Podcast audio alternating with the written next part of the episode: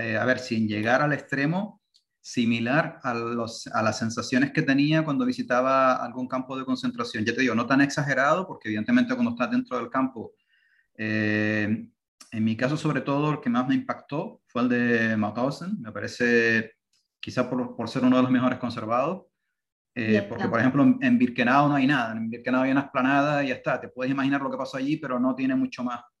Pero eh, Mauthausen tiene, por ejemplo, la mina de piedra, que, que en fin, es una cosa eh, inenarrable, vamos.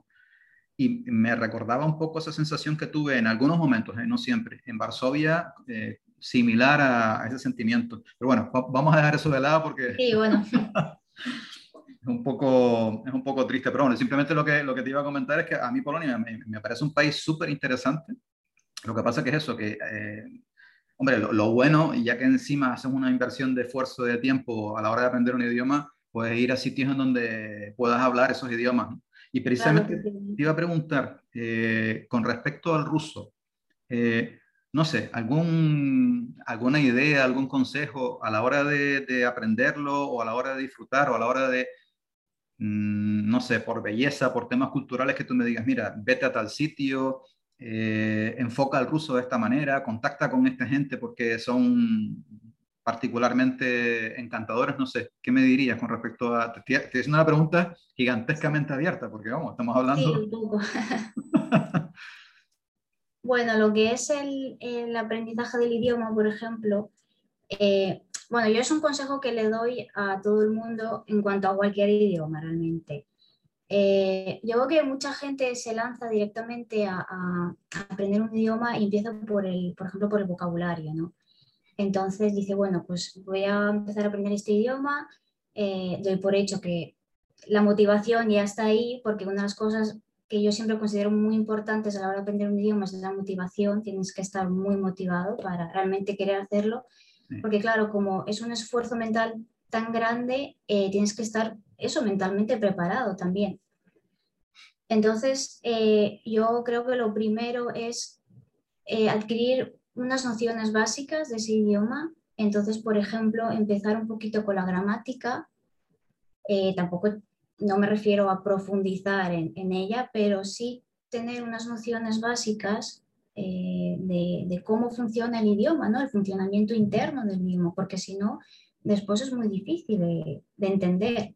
Porque un idioma no son simplemente juntar palabras, sino también que tengan sentido, ¿no? Entonces, eh, eso por un lado, empezar un poquito con la, gramática, eh, porque si tú empiezas a hablar ruso y no te das cuenta de que son todo declinaciones, al final, claro, nadie te va a entender, ¿no? Entonces no vas a poder hablarlo bien.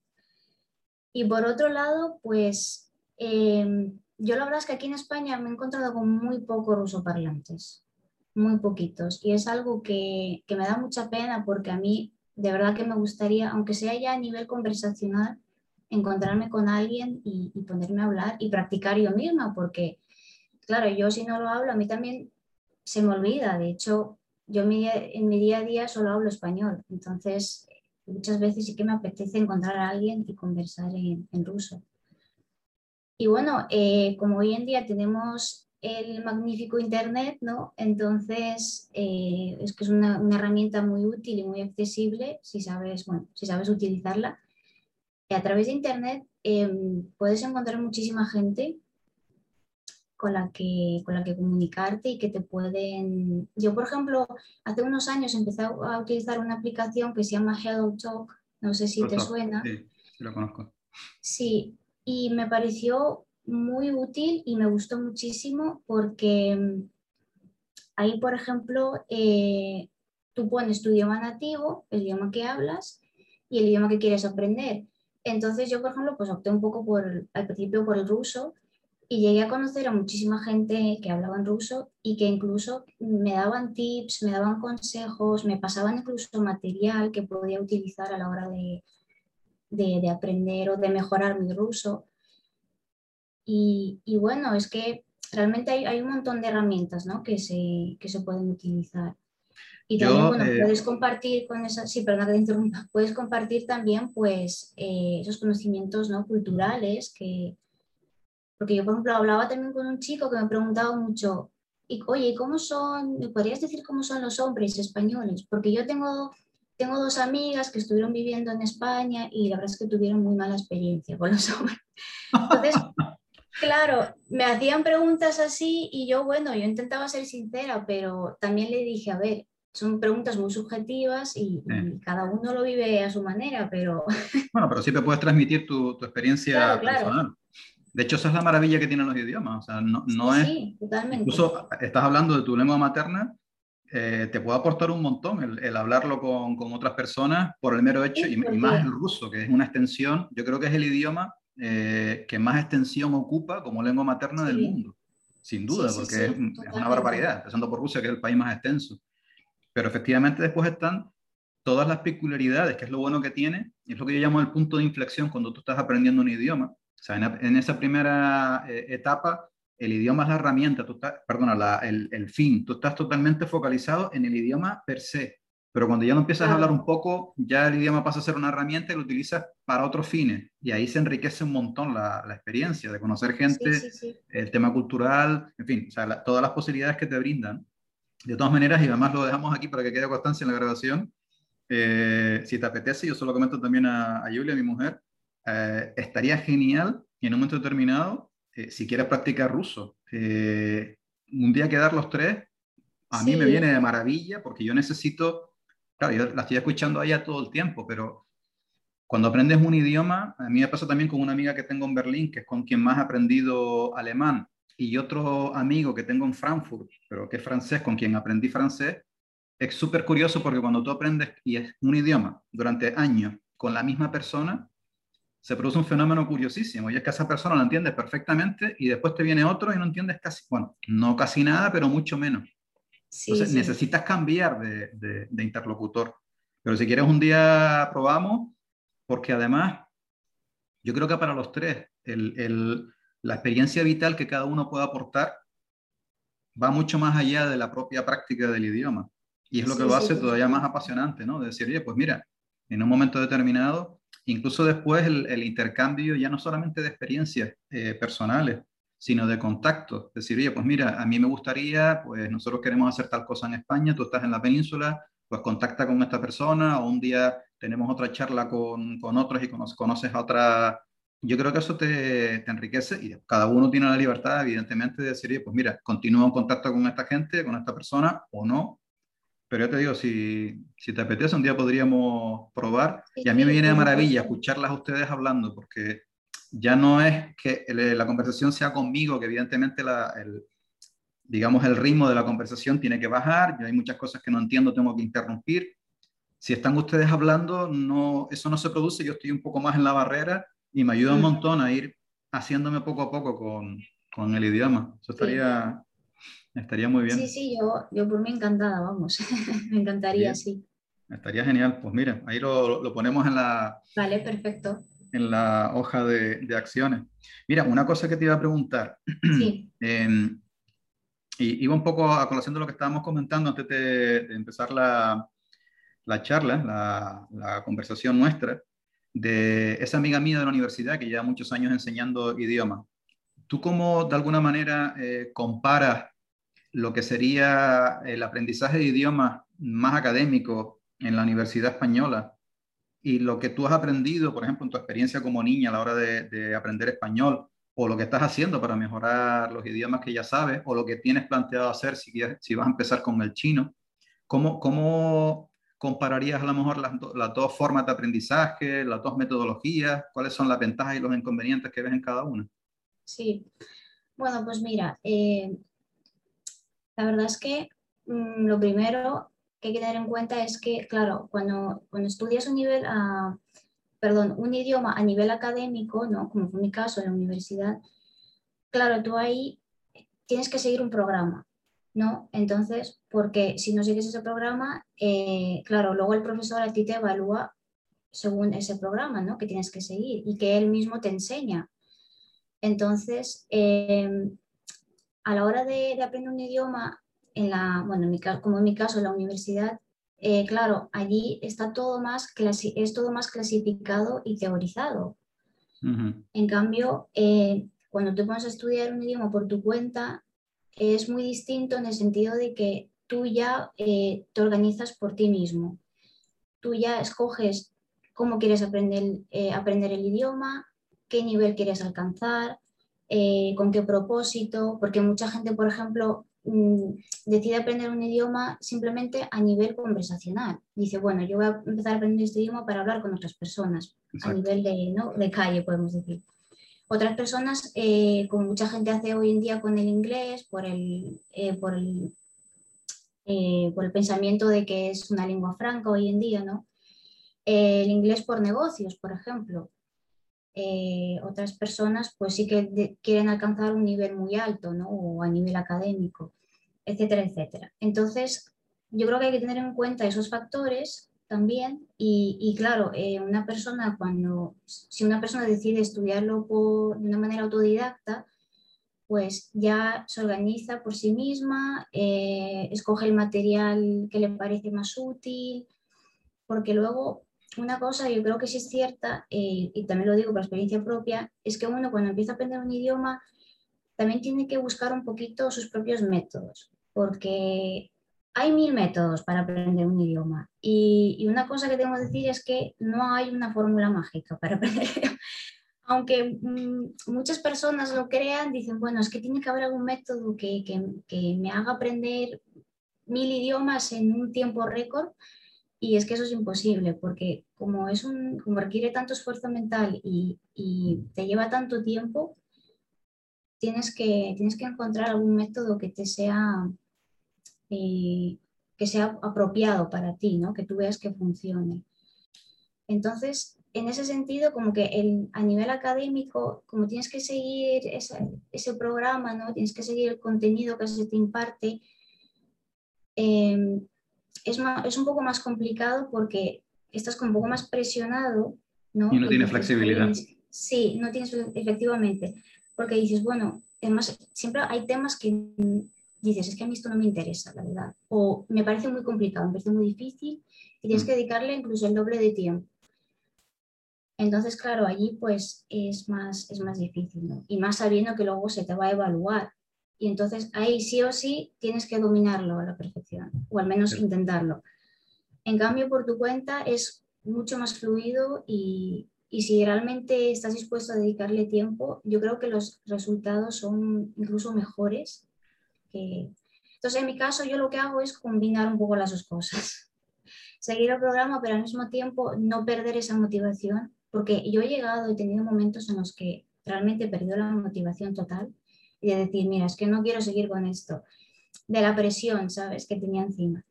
Pero yo creo que si lo, si lo sabes combinar bien, decir, bueno, vale, voy a seguir esto porque lo necesito, es lo que tengo que hacer, que es con lo que me he comprometido también, pero al mismo tiempo combinarlo un poco con otras cosas, ¿no? con, con otro tipo de, materiales y con, con, otra, digamos, con otra perspectiva ¿no? del, del aprendizaje del, idioma.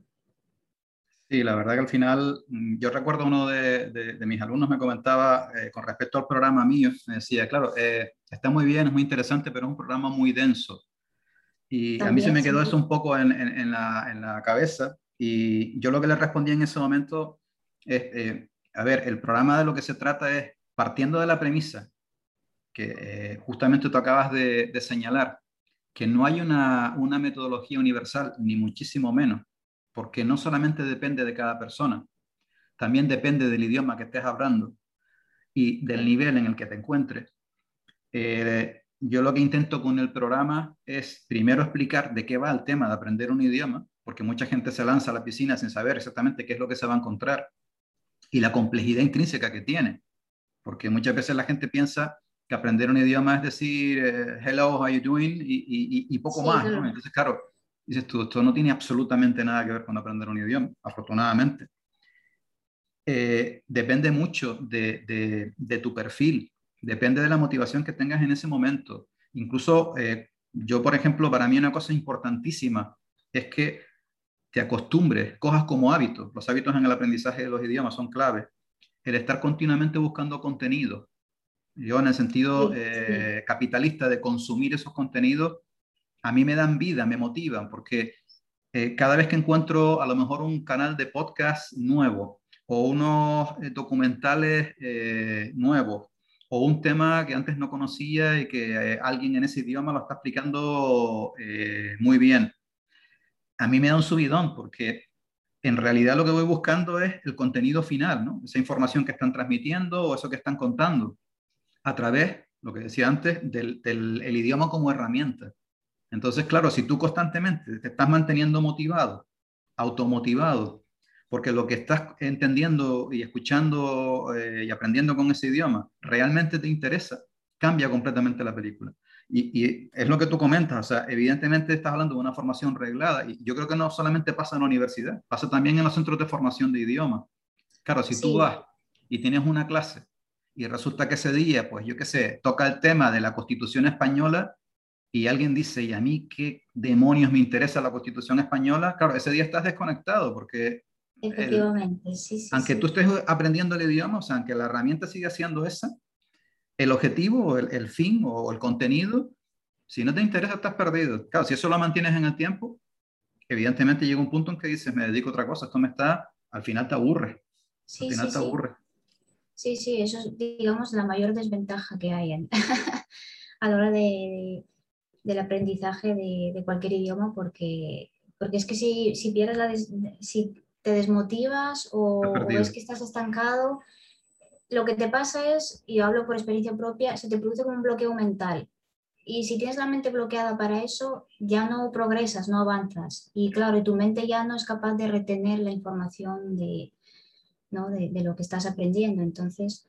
Yo creo que cuando tú empiezas un idioma y tienes la motivación, si después la pierdes, lo primero que te tienes que, que plantear es pararte y asumir que hay algo o, o, o más de una cosa que has hecho mal.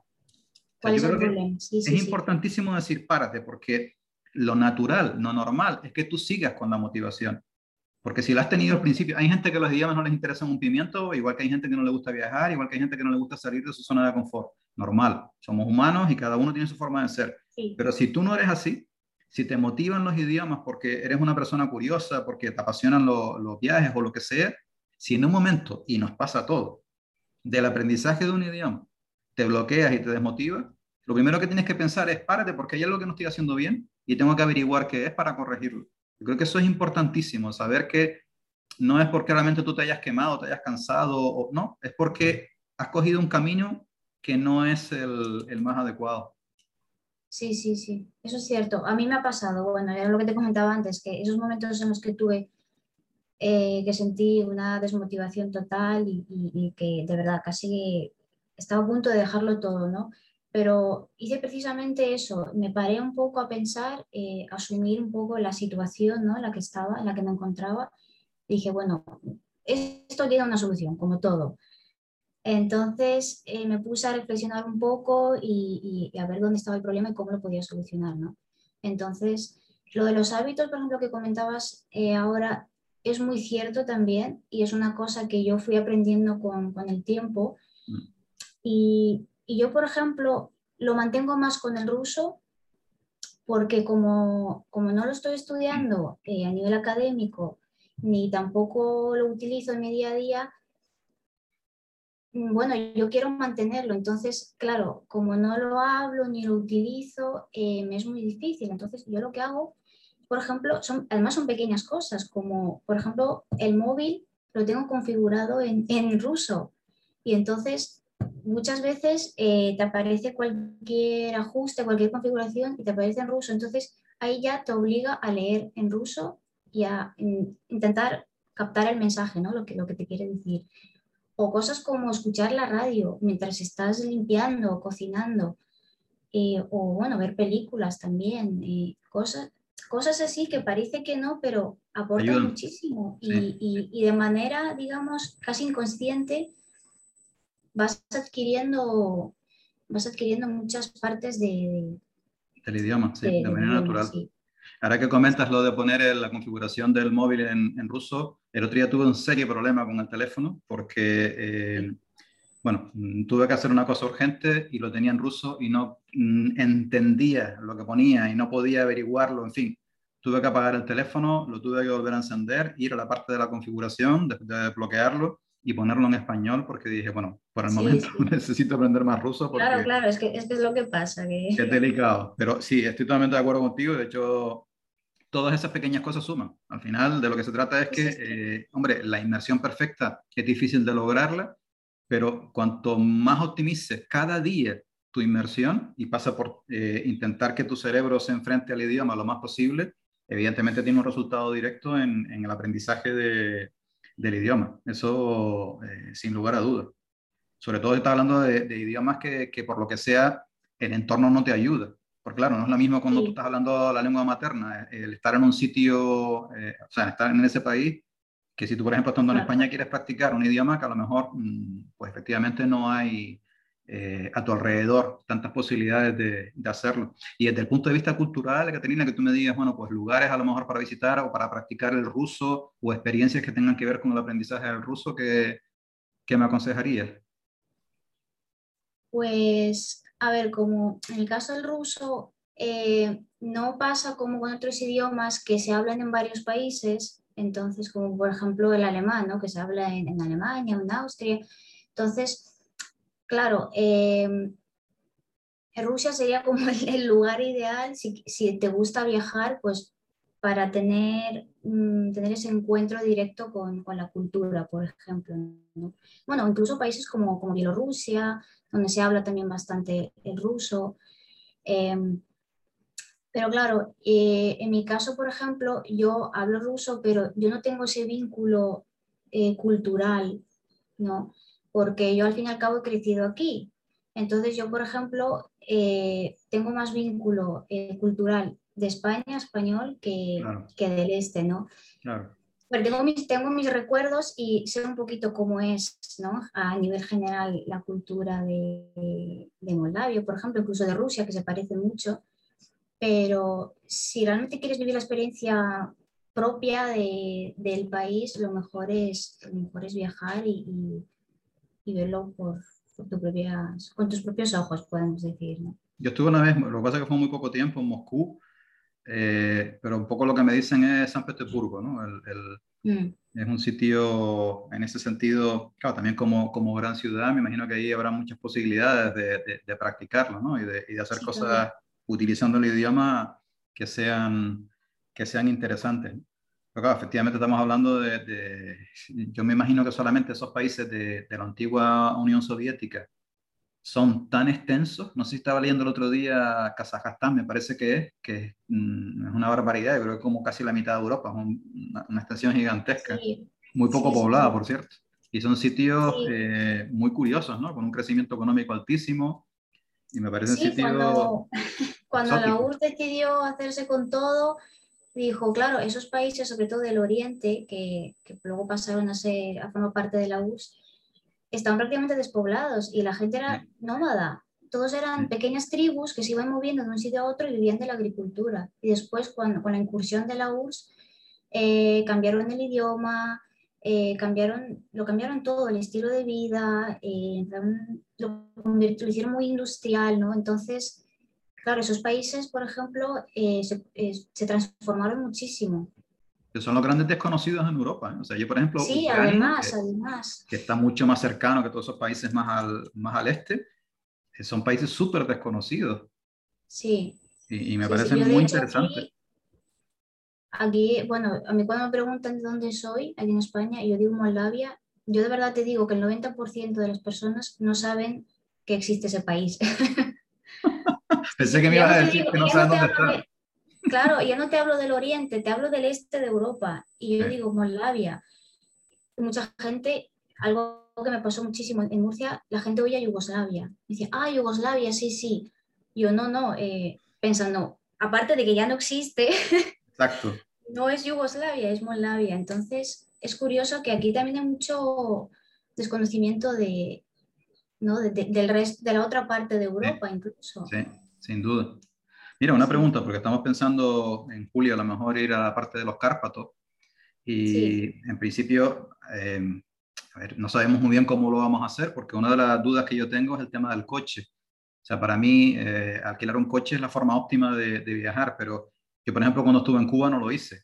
Una de las cosas que me decían es, no se te ocurra, primero por, por, una serie de, de, historias, entre otras porque los coches es probable que se te estropeen, como estés solo, a ver cómo lo haces, sino porque también necesitas conocerte, y esto me resultó bastante exótico, los agujeros que hay en la carretera. Yo aquí me dejo un poco desconcertado, dice, claro, porque como vayas conduciendo, a lo mejor un poco despistado, hay socavones en los que eh, vamos, puedes tener un accidente grave con el coche. Eh, también es verdad que, bueno, en Cuba te puedes mover con terceros y compartiendo coche, en fin. Pero yo no termino de, lo estamos averiguando, ¿no? Cómo movernos por, por, esa zona de los Cárpatos, porque me imagino hacer zona de montaña que necesitas eh, coche, no es que tú a lo mejor te vayas a entrar en un sitio, lo visitas y te vuelvas. Pero eh, estamos planteándonos, ya te digo, dar una vuelta por ahí, no sé si tú has estado en los Cárpatos. No, la verdad es que no. y Rumanía también es un país súper bonito, pero la pregunta que te hago, no sé si a lo mejor estás al tanto, eh, evidentemente todos los países valen la pena visitarlo. A mí me, resulta interesante porque creo que es uno de los mayores desconocidos, casi te diría incluso más que, por ejemplo, Albania, eh, Moldavia. A día de hoy, eh, ¿tú me aconsejas visitarlo? ¿Puede ser un poco a lo mejor peligroso? como como no sé si has estado a lo mejor últimamente o no últimamente por allí, no sé.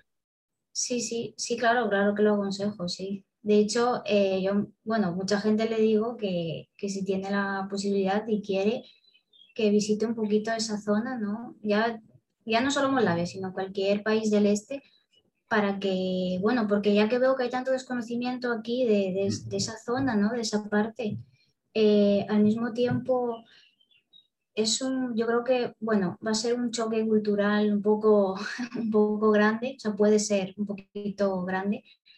Y, la verdad es que sí que lo recomiendo porque, bueno, porque puede ser muy, muy interesante y una experiencia bastante única para, para una persona del occidente, ¿no? Sobre todo, porque la verdad es que, hombre, sigue siendo Europa, ¿no? El estilo de vida europeo, pero al mismo tiempo esos países viven de otra manera. Entonces, si la mentalidad es muy distinta, entonces eso podría ser cosas que, bueno, podrían ser cosas dignas de, conocer.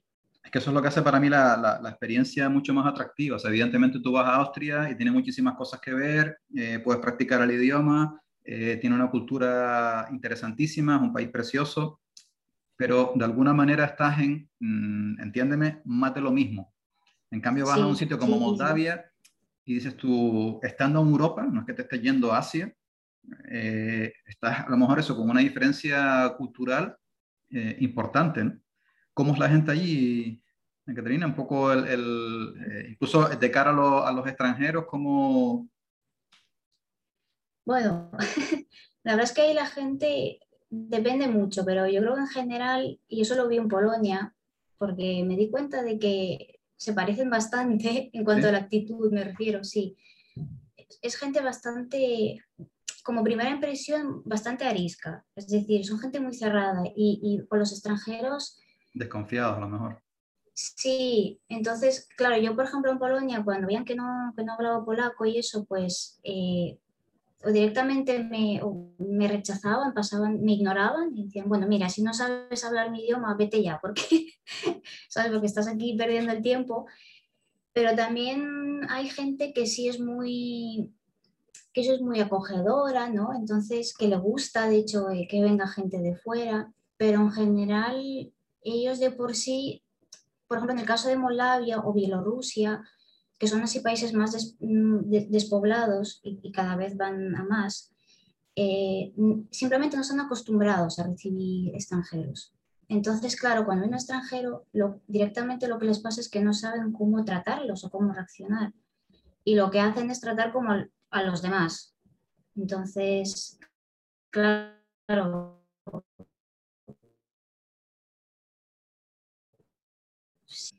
entonces, en ese sentido, yo creo que puede haber un poquito de todo, pero, pero vamos, son muy distintos a los, a los españoles. Y a, la hora de visitarlo, porque el, el país en, comparación con Rumanía, o bueno, en Ucrania mucho más, no es tan grande, ¿qué, qué es más interesante, el norte o el sur? Para visitarlo así. Sí, sí, de Moldavia, en un primer contacto. Bueno, es que, es que es prácticamente lo mismo, la verdad, no hay tanta diferencia.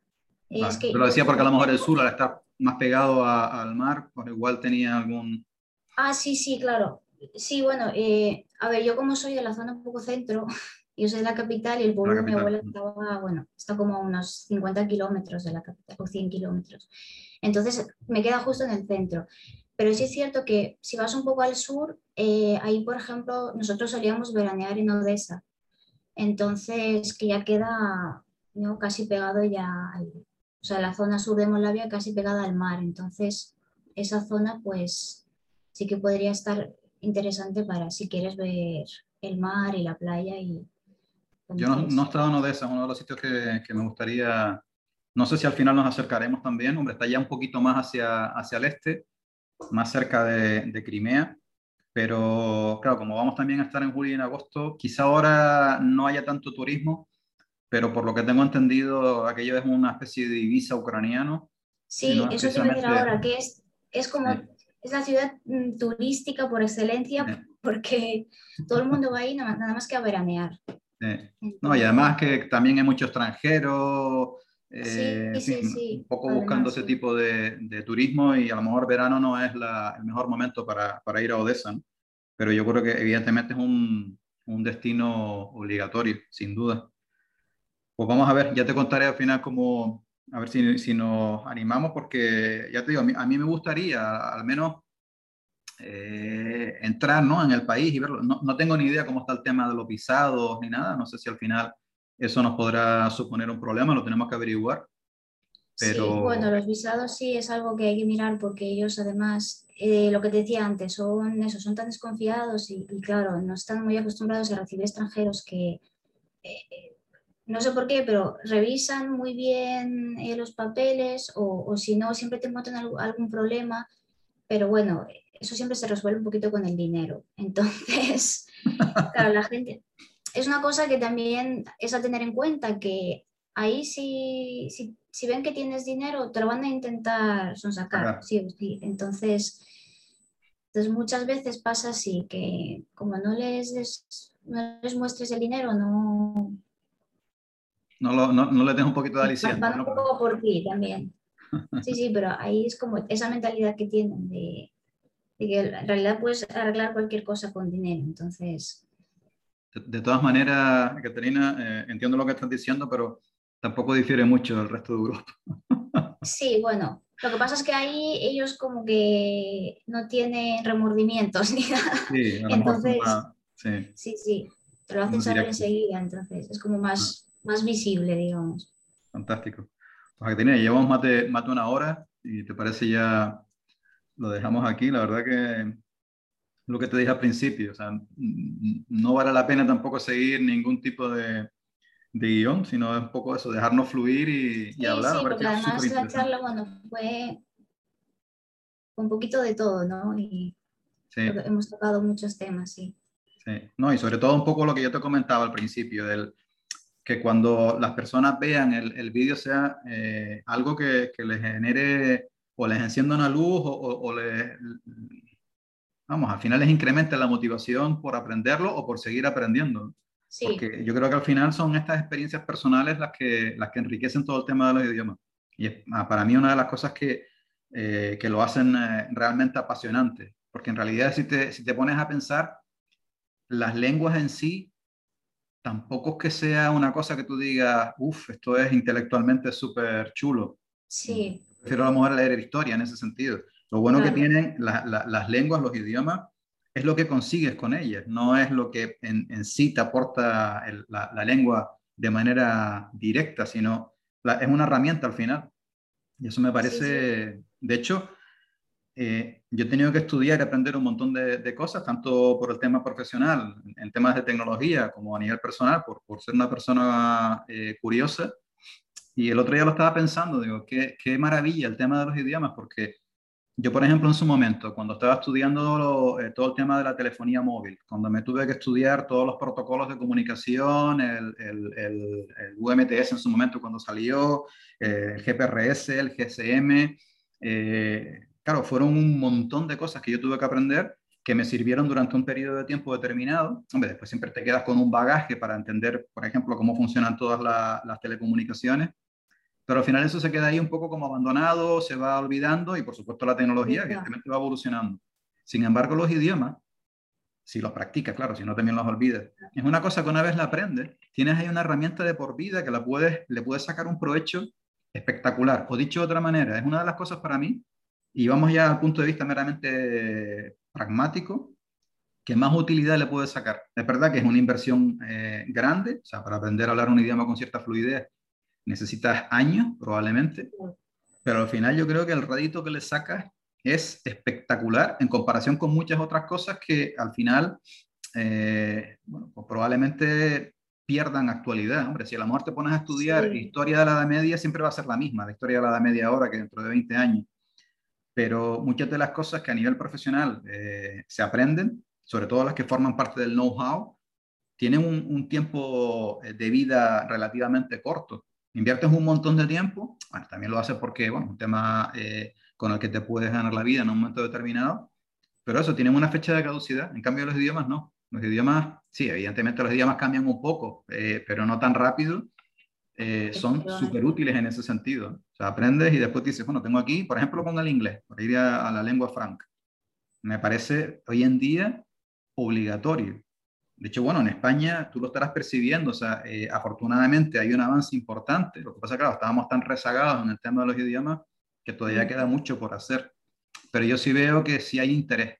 A lo mejor el método no es el adecuado, pero sí ves que pues intenta meter en las universidades, en los colegios, cada vez los padres son más conscientes de la importancia de, de enseñar idiomas a, a, los hijos, aunque el concepto todavía del bilingüismo está a lo mejor un poco todavía, eh, yo creo que verde, pero sí, sí se nota esa, ese cambio, eh, que lo comparas a lo mejor con los países en Europa, como, como yo que sé, un país como Suiza, que tiene eh, la posibilidad de aprender tres o cuatro idiomas de, de un golpe, el entorno te ayuda, aquí por lo menos que en España vayamos empujando, a, al menos con el inglés, a que los jóvenes lo, lo aprendan, porque va a ser eh, clave, clave, o sea, para cualquier cosa que hagas a nivel profesional.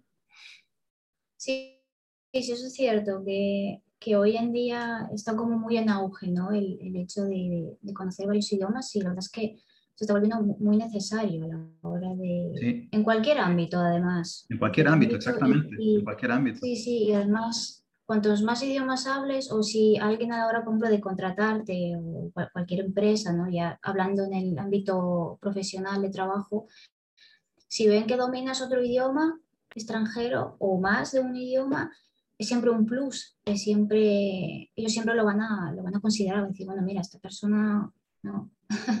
Yo me acuerdo, siempre pongo ese ejemplo, cuando yo estaba trabajando en, que yo tenía mi empresa, pero en paralelo estaba trabajando en una empresa que se dedicaba a desarrollo de aplicaciones para operadoras móviles en Madrid.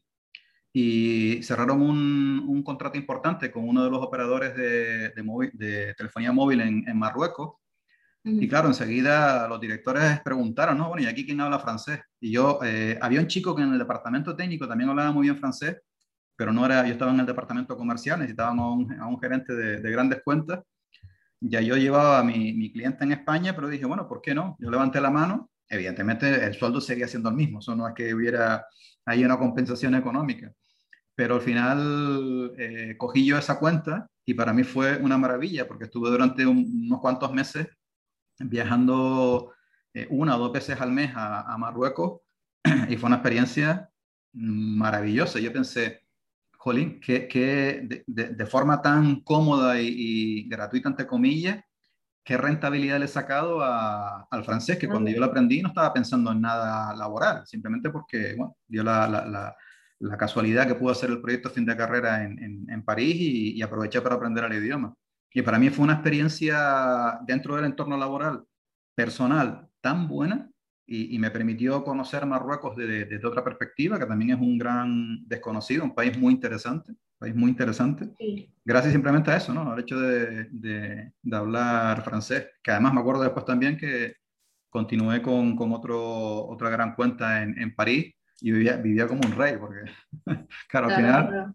Me pagaban todo eh, en los viajes a, a Casablanca y a, y a París, y fue simplemente eso, por tener esa herramienta ahí en mi, en mi currículum, que no tenía nada que ver con la formación reglada. O sea, además, de hecho, yo, yo nunca he tenido ninguna certificación de idioma. A mí cuando me decían, no, es que tienes que tener pues el, el, el, proficiency o tienes que tener el examen del Goethe Institute para no sé qué. o tienes que tener el examen del Goethe Institute para no sé qué. Y decía, mire, no, porque yo en principio, eh, lo que tú comentabas, mi, mi, intención es hablar, yo no soy ningún eh, lingüista, y si alguien me pregunta, me pongo a hablar directamente en ese idioma, que al final es lo que están buscando. Claro, claro. Y, y yo creo que es suficiente. Y a mí a nivel profesional, en ese sentido, siempre me, me sirvió, ¿no? Así que ya nos contarás tu experiencia con el chino.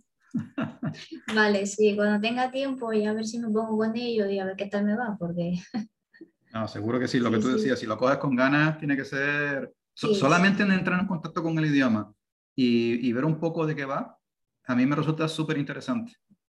Sí.